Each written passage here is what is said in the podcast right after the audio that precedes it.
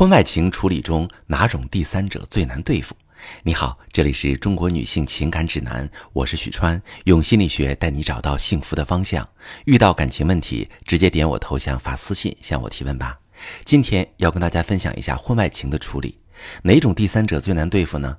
不要钱的，不要人的，如果是旧情复燃，那么难度再加一层，这种第三者是最难对付的。我来说一个案例。有一对夫妻，丈夫出轨了，对方是大学时候和他谈过恋爱的，当时因为异地和事业发展问题分开，最近偶然聊到近况，打开了话匣子，感情就开始飙升。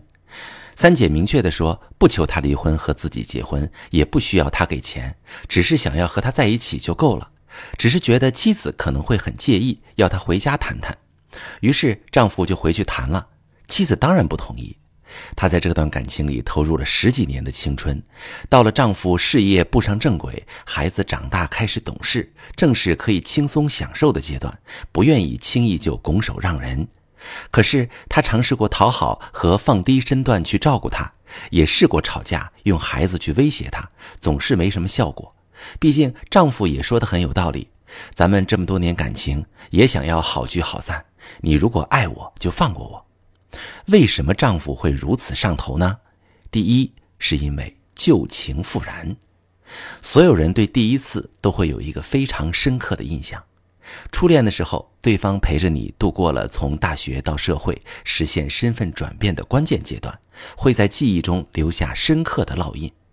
而因为客观原因遗憾分开，更是有了未完成事件的遗憾。你不会因为今天买到了打折的衣服而记上三四年，但是你会因为打了三折的衣服没抢到，翻来覆去睡不着。有感情基础的第三者是很难断联的，而如果没有感情基础，不是旧情复燃，它符合不要钱不要人这个特征，也会带来很大的分离难度。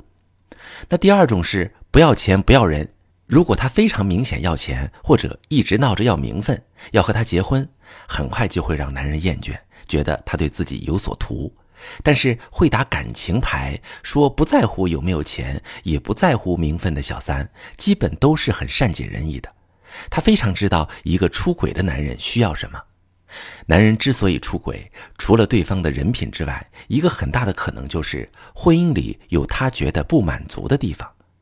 可能是夫妻之间的相处模式太过不舒服，比如经常用吵架代替沟通。或者无论发生什么，你都忍住不说，让他在感情里找不到支撑点，不知道怎样去和你建立更深的关系。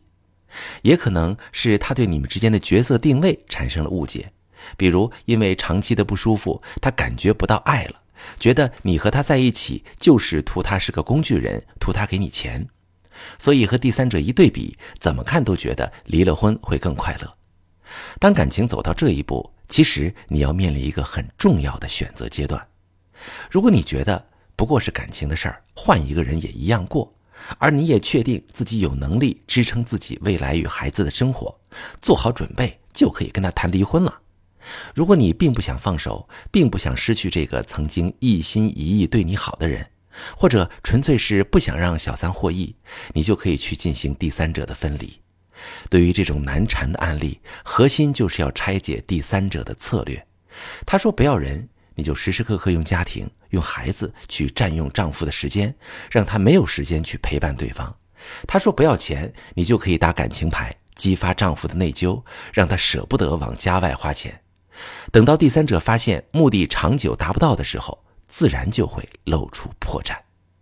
遇到感情问题不要怕，详细跟我说一下，我们一起来讨论如何解决。我是许川，如果你正在经历感情问题、婚姻危机，可以点我的头像，把你的问题发私信告诉我，我来帮你解决。如果你的朋友有感情问题、婚姻危机，把我的节目发给他，我们一起帮助他。